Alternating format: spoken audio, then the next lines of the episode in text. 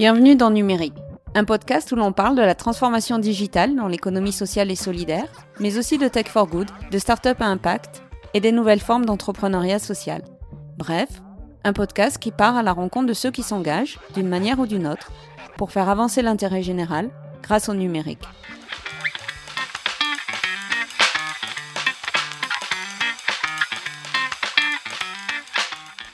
Dans ce neuvième épisode de Numérique, nous avons eu le plaisir de rencontrer Yannick Blanc. Il préside l'association de préfiguration du carrefour des innovations sociales. Cette plateforme numérique veut faciliter la création, à l'échelle nationale, d'une véritable communauté de l'innovation sociale. Ainsi que va nous l'expliquer Yannick Blanc, le carrefour des innovations sociales a la particularité d'avoir été développé avec l'aide d'entrepreneurs d'intérêt général, selon les principes des communs et en s'appuyant sur des outils en open source. Bonne écoute Bonjour Yannick Blanc. Bonjour. Vous êtes président de l'association de préfiguration du Carrefour des innovations sociales, oui. dont nous allons discuter. Mais au préalable, voulez-vous bien m'indiquer ce que vous avez occupé comme fonction avant celle-ci? Bien sûr, je suis euh, haut fonctionnaire, je suis préfet actuellement euh, au commissaire à l'engagement civique, mais euh, ce n'est pas spécialement en cette qualité que euh, je me suis engagé dans le projet du Carrefour des innovations sociales. J'ai depuis longtemps une, activité associative assez intense. J'ai présidé pendant six ans le think tank du monde associatif qui s'appelle la Fonda, euh, dont je suis depuis quelques semaines le vice-président, ayant passé le relais à quelqu'un de plus jeune que moi. Et euh, c'est donc en, cette qualité de président de la Fonda, avec l'équipe de la Fonda, que nous avons euh, lancé ce projet de Carrefour des innovations sociales. Quel est ce projet de Carrefour des innovations sociales? Est-ce que vous pouvez nous le décrire? Nous sommes partis d'un constat que nous partageons avec un très grand nombre d'acteurs du monde associatif, de l'économie sociale et solidaire et, du monde politique qui est que euh, il y a en France une sorte de schizophrénie entre une apparente difficulté du pays à se transformer collectivement, Ouais. et chaque polémique politique sur euh, les projets de réforme montre une très forte tension euh, sur ces questions-là.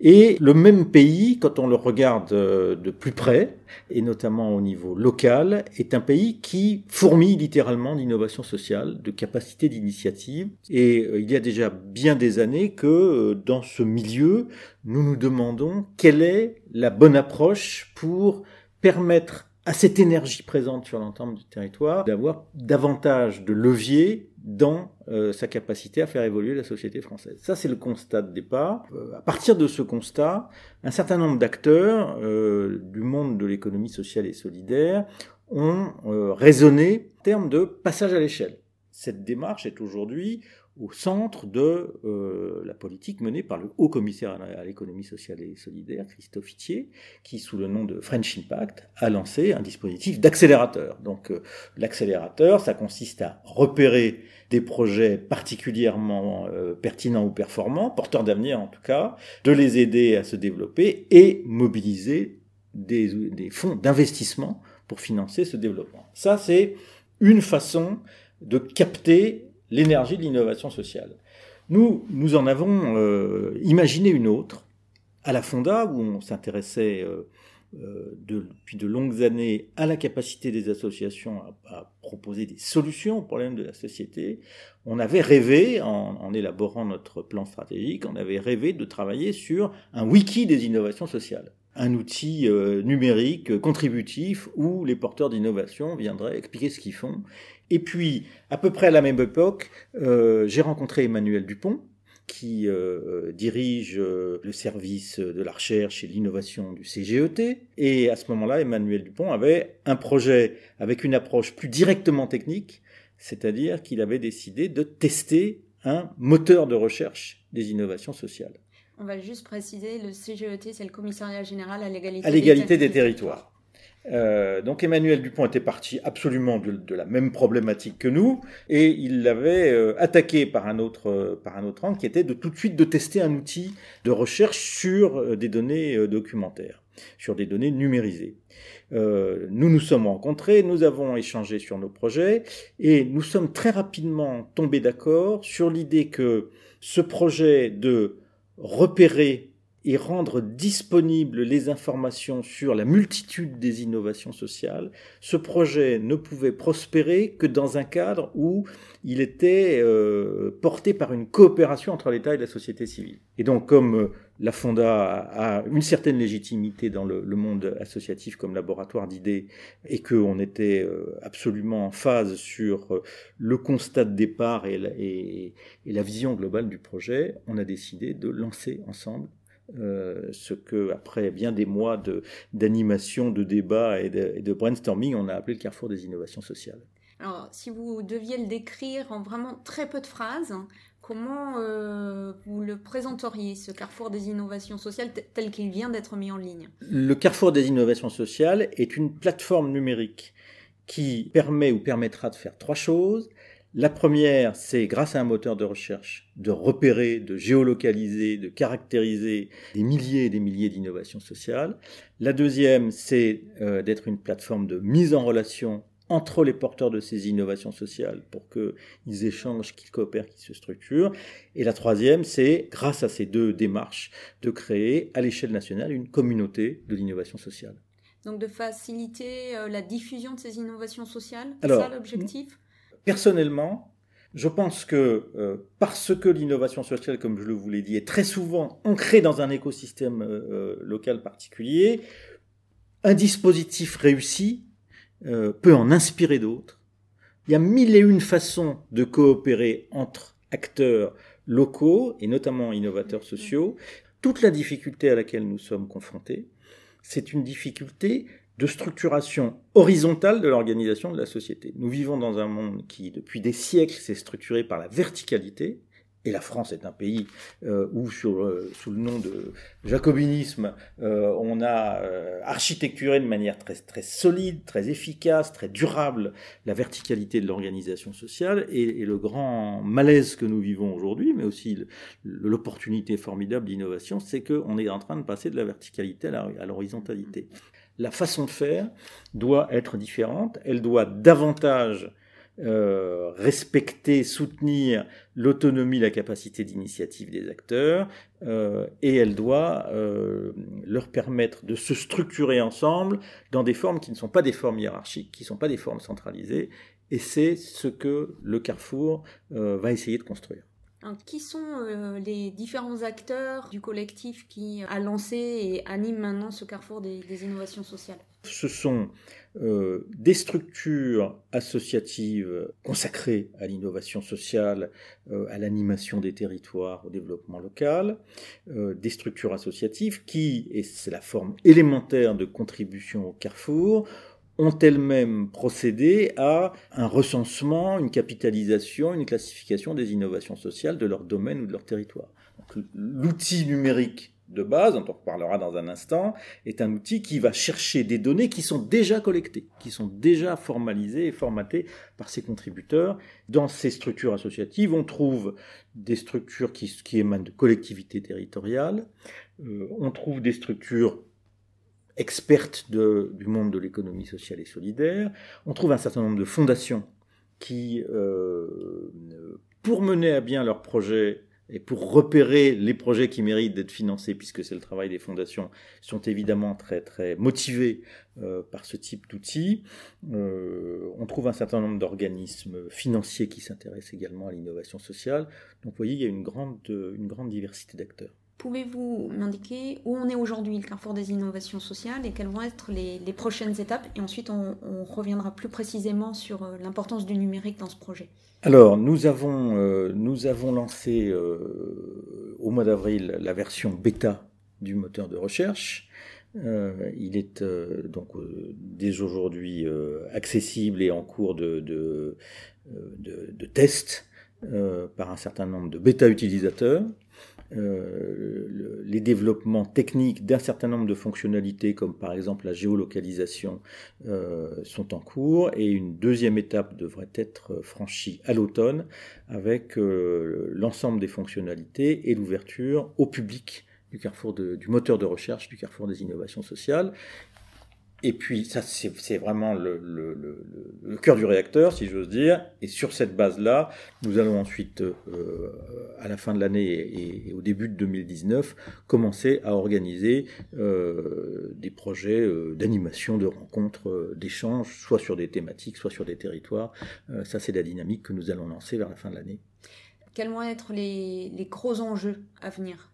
Euh, les enjeux à venir, c'est premièrement euh, le trafic, oui. euh, c'est-à-dire le fait que le Carrefour devienne vraiment une référence, un moteur de recherche, je dirais, ordinaire pour ce monde de, de l'innovation et de l'économie sociale et solidaire, chercher des partenaires, euh, chercher faire du faire du parangonnage, euh, aller chercher des gens qui s'intéressent aux mêmes problèmes que vous, euh, prendre contact avec eux, se renseigner sur les expériences qui ont déjà eu lieu, etc. Deuxièmement, il faut que nous consolidions et que nous élargissions le réseau des contributeurs. Euh, ça, c'est vraiment les deux, les deux enjeux fondamentaux. Et ensuite, il va y avoir un travail de, de stratégie. Il suffit pas d'avoir un grand catalogue de gens qui inventent des trucs euh, pour penser que ça va créer une capacité d'innovation de la société. Il faut trouver euh, ces outils de l'horizontalité. Ils sont à construire, ils sont à inventer. Comment, comment on met en commun? Qu'est-ce que, qu'est-ce que euh, euh, quelqu'un qui euh, a monté un dispositif de lutte contre l'isolement des personnes âgées à Roubaix euh, va euh, échanger avec quelqu'un qui intervient dans un domaine comparable à Bordeaux ou à Marseille? Qu'est-ce qu'ils ont à échanger? Qu'est-ce qu'ils peuvent, qu'est-ce que leur, leur, leur mise en contact, leur collaboration peut leur permettre de développer? Il y a une, il y a une, une fonction, je dirais politique qui est presque plus fondamentale de cette opération, c'est de donner une visibilité nationale structurée à ce phénomène. Hmm. C'est-à-dire quand, quand, vous parlez à un élu, euh, quand vous parlez à un élu qui, qui, est un élu local, qui a une pratique de terrain et qui est un parlementaire, euh, ce que je vous ai dit au début de notre entretien, la société française regorge de ressources d'innovation et de solutions, notamment à ses besoins sociaux, tout le monde le sait. Hmm. Tout le monde le sait, mais cette, ce, ce, ce constat, euh, aujourd'hui n'a que très peu, voire pas du tout, de traduction dans les projets, dans les politiques publiques, dans la façon dont les politiques publiques euh, répondent, structurent un certain nombre de, problèmes, notamment dans les politiques sociales ou dans les politiques de développement durable. Euh, la France a euh, souscrit euh, aux objectifs de développement durable de, de, de, des Nations Unies, elle a, elle a, pris des engagements par rapport à ces, à ces, objectifs de développement durable, et nous savons bien aujourd'hui que euh, pour atteindre ces objectifs, il faut provoquer de la mobilisation euh, jusqu'à la plus petite échelle de la société civile. Il y a beaucoup de sujets qu'on ne pourra faire évoluer que s'il y a une multiplicité d'acteurs qui, euh, à un moment donné, agissent pour avec des moyens différents, avec des échelles différentes, en se structurant à leur manière, mais pour atteindre un objectif commun. C'est ce qu'on appelle les stratégies d'impact collectif. Le carrefour des innovations sociales, il doit faciliter l'énoncé, la, structuration, l'organisation de stratégies d'impact collectif. Et le but politique serait que euh, le, les décideurs politiques d'échelle nationale et européenne euh, progressivement comprennent comment euh, accompagner, encadrer, soutenir, faciliter euh, cette, ce soutien à la capacité d'initiative de la société civile. Alors, on ne peut pas parler du carrefour des innovations sociales sans parler de numérique. Et très vite, il faut évoquer euh, la méthode que vous avez euh, utilisée, puisque vous avez travaillé avec des entrepreneurs d'intérêt général. Oui. Est-ce que vous pouvez revenir sur ce choix et en préambule expliquer ce qu'est un entrepreneur d'intérêt général? Un entrepreneur d'intérêt général est un, acteur euh, économique, euh, donc un, une petite entreprise ou euh, une entreprise individuelle, qui tout en conservant ce statut avec la capacité de création, d'initiative et la liberté qui va avec, travaille, contribue à une mission d'intérêt général portée par l'État. Donc c'est une façon d'articuler euh, les, politiques publiques, les missions d'intérêt général, avec euh, des modes d'action spécifiques euh, à l'entreprise privée, et notamment au monde du numérique, au monde des startups. Et ce concept a été inventé, déployé par Henri Verdier, qui, depuis pratiquement une dizaine d'années maintenant, a théorisé le développement de l'État plateforme. Hein, donc l'entrepreneur d'intérêt général, c'est un acteur par excellence de l'État plateforme. on a un projet et donc on, tourne le dos aux procédures classiques de l'administration consistant en délégation de services publics ou marché public, je fais un cahier des charges, je fais un appel à, un appel à, candidature, j'organise une mise en concurrence, j'ai des prestataires économiques qui me font des propositions, je choisis entre eux, euh, et ensuite je signe, je signe un contrat. L'entrepreneur d'intérêt général, lui, il part sur une base beaucoup plus, euh, beaucoup plus étroite et beaucoup plus ouverte j'ai un projet, j'ai besoin de le développer. Contrairement au monde industriel, dans le monde numérique, on ne livre pas un produit fini à un client. On construit le produit avec lui.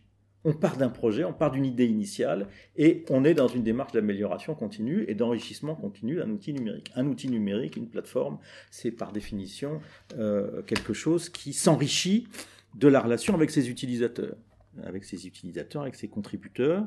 Euh, et euh, ce, changement d'attitude, pour moi, il est absolument fondamental. Parce qu'en tant que haut fonctionnaire, j'ai une longue expérience de euh, euh, l'acclimatation euh, laborieuse du monde administratif à, aux outils numériques, et je sais que la démarche industrielle classique de, l'appel d'offres, du cahier des charges de l'appel d'offres et du produit fini est vouée à l'échec. On a, on a, eu d'ailleurs dans l'administration française des expériences retentissantes d'échecs de, de, ce type l'entrepreneur d'intérêt général, là c'est le cas des équipes qui sont, euh, qui sont avec nous dans le Carrefour, l'entrepreneur d'intérêt général, euh, il est là pour une certaine durée, il y a un budget, euh, on a convenu avec lui de sa rémunération, mais il est porteur du projet au même titre que ce qu'on appelle dans d'autres contextes le maître d'ouvrage. Il n'y a, plus de, il y a plus de séparation entre le maître d'ouvrage et le maître d'œuvre. Mm-hmm. On est vraiment dans une équipe de projet et on le développe ensemble. Donc ça c'est l'aspect entrepreneur d'intérêt général. Ensuite, les choix, techniques euh, euh, ont reposé sur des choix politiques et pas l'inverse. Ça, c'est très important à comprendre. Qu'est-ce que j'entends par choix politique eh Bien, le choix euh, fondamental, le, point de départ, c'était de dire nous travaillons dans le champ de l'open source. Nous sommes, nous sommes en train de bâtir un commun qu'on appelle un commun, c'est-à-dire euh, une ressource qui est euh, ouverte, qui est partagée et qui n'est pas une source, ressource publique au sens euh, notamment juridique de ce terme, ça n'est pas une propriété de l'État, c'est un outil partagé entre euh, des acteurs, non seulement partagé, mais ouvert, accessible à de nouveaux acteurs. Donc ça, c'était le choix stratégique fondamental, travailler dans le domaine du libre. Euh, donc il fallait que euh, l'ensemble des outils numériques utilisés soient en open source. Et puis, après un, un, tout premier prototype qui était, qui était uniquement un moteur de recherche, permettant de repérer et de lister euh, des ressources euh, liées à l'innovation sociale existant sur les sites internet de ceux qui sont devenus les contributeurs du Carrefour, euh, on a dû franchir une étape technologique très importante. C'est-à-dire que aller chercher des données et afficher sur une page, comme le font les moteurs de recherche, des liens pour se connecter à ces données, c'est une chose. Aller chercher des données, les copier les homogénéiser dans un format qui, les rende comparables et permettre leur réutilisation par les utilisateurs de, la plateforme et euh, actualiser, rafraîchir en permanence mm. les données du site pour qu'elles ne se périment pas, ça c'est une autre paire de manches. Là, l'outil moteur de recherche ne suffit pas, il faut un autre outil qu'on appelle un scrapper. Mm. Le scrapper est un, un robot numérique qui, euh, en permanence, euh, sur un certain nombre de critères, va aller chercher des données euh, et les intégrer. Et le, scrapper ne se contente pas d'aller chercher les, données, il les range de manière, il les reformate, il les range de manière ordonnée dans une, dans une base de données. Et l'outil numérique essentiel que nous sommes en train de construire, qui est, déjà dans sa forme bêta, c'est un outil que nous avons baptisé Open Scrapper. Alors ce sont nos, notre équipe d'entrepreneurs d'intérêt général qui sont les, artisans de cette affaire, hein, euh, euh, qui nous l'ont proposé. Ce scrapper, ce robot, non seulement son code est accessible, mais il va permettre aux utilisateurs du Carrefour d'avoir leur propre façon d'utiliser, de réagréger les données. Donc le, le, carrefour des innovations sociales, il est ouvert, le code est accessible et on va faire tout ce qu'on peut pour qu'il prolifère le traitement de l'information collectée et stockée par le carrefour des innovations sociales n'est pas centralisé, il est au contraire ouvert en permanence. Ça, c'est la philosophie même de l'État plateforme, et c'est évidemment une transformation très très mm. profonde de la façon dont un acteur public traite les informations dont il dispose. Pouvez-vous dire quelques mots sur les entrepreneurs d'intérêt général avec qui vous avez travaillé? Quel est euh, leur profil? Qu'est-ce qu'ils ont amené comme, euh, comme compétences? Combien sont-ils? Et qu'est-ce qui les a motivés aussi à rejoindre votre projet? Euh, ce sont, ils sont deux. Oui. Euh, ils sont, euh, ils ont une trentaine d'années. Euh, ce sont des passionnés de, de, technologies numériques. Ce sont des développeurs, donc des gens qui, qui, qui, écrivent du code. Ils sont absolument porteurs des valeurs du libre et des ressources communes de, du, du, monde numérique. Enfin, ils sont typiques de, de cette génération, de cette culture de, de l'Internet vu comme un commun. Et euh, très clairement, ce qui les motive, et c'est d'ailleurs quelque chose que on retrouve beaucoup quand on interroge les gens de moins de 30 ans aujourd'hui, ce qui les motive, c'est euh, être utile à la société. Moi qui suis par ailleurs euh, impliqué dans, dans les politiques d'engagement civique et qui préside l'agence du service civique, euh, c'est quelque chose que je rencontre quotidiennement auprès des, des, des, jeunes volontaires qui sont engagés dans le service civique. Euh, une enquête menée euh, au début de cette année auprès des, diplômés des grandes écoles à propos de, des critères de sélection de leur premier emploi confirme cette idée. Qu'est-ce, sur quels critères vous allez euh, orienter votre vie professionnelle et sélectionner votre premier emploi? Première réponse, de très très loin devant toutes les autres, servir l'intérêt général et être utile à la société. Et chez mes entrepreneurs d'intérêt général, je retrouve absolument cet état d'esprit. Contribuer, être utile à la société être dans une, dans, dans, une équipe, dans une communauté et, et, être sur un projet, ça c'est vraiment les critères de base qui, euh, qui leur permettent d'avancer. Et on va très très vite. Ouais, il euh, y a beaucoup de célérité et d'agilité ah à vos entendre. Ah, c'est fondamental. Ouais. Il faut que ça, il faut que ça aille vite. Alors, il faut évidemment pas confondre vitesse et précipitation, mais il y a dans cette génération le besoin très profond de voir sans attendre les résultats de ce qu'on fait. Mm. Et euh, ça va bien avec l'idée d'amélioration continue. C'est-à-dire que euh, je ne vais pas travailler pendant des années sur un produit qui verra le jour, je ne sais pas quand. Je fabrique un truc que je vois tout de suite, ouais. qui doit commencer à fonctionner tout de suite, qui doit commencer à agréger des gens autour de lui tout de suite, et ensuite on va le faire grandir. Ouais. Ça, c'est la logique fondamentale des, des, des entrepreneurs d'intérêt général. Et euh, il faut impérativement que l'action publique que l'administration euh, s'adapte à cette façon de à cette façon d'agir parce que euh, elle est aujourd'hui euh, dans l'état d'esprit et pas seulement des jeunes, hein, dans l'état d'esprit bah, notamment de, des innovateurs sociaux auxquels nous nous intéressons. Et c'est, c'est vraiment cette énergie de la présente dans la société qu'il faut capter et qu'il faut transformer en action. Je voudrais vous faire réagir sur une vision un petit peu plus large de la transformation digitale dans l'économie sociale et solidaire à présent. Est-ce que vous avez le sentiment que l'économie sociale et solidaire s'est pleinement appropriée numérique ou que ça dépend des acteurs? C'est ma première question. Euh, elle est loin, très loin de s'être pleinement appropriée numérique. Euh, à cela, il y a deux raisons. Il y a une raison culturelle, euh, un très grand nombre d'acteurs euh, importants, très engagés euh, de, l'ESS appartiennent à des générations qui ne sont pas des digital natives et donc qui, pour qui ces choses-là ne vont pas de soi. à cause de ça, un grand nombre d'acteurs de l'ESS ont longtemps considéré le numérique comme une simple boîte à outils. Mm. Euh, ils ont considéré que c'était un, ensemble de techniques euh, qu'il fallait éventuellement utiliser, euh, adapter à son projet, etc. Ils n'ont pas vu, ils commencent à voir maintenant, mais ils ont mis longtemps à voir que le numérique c'était un changement de civilisation.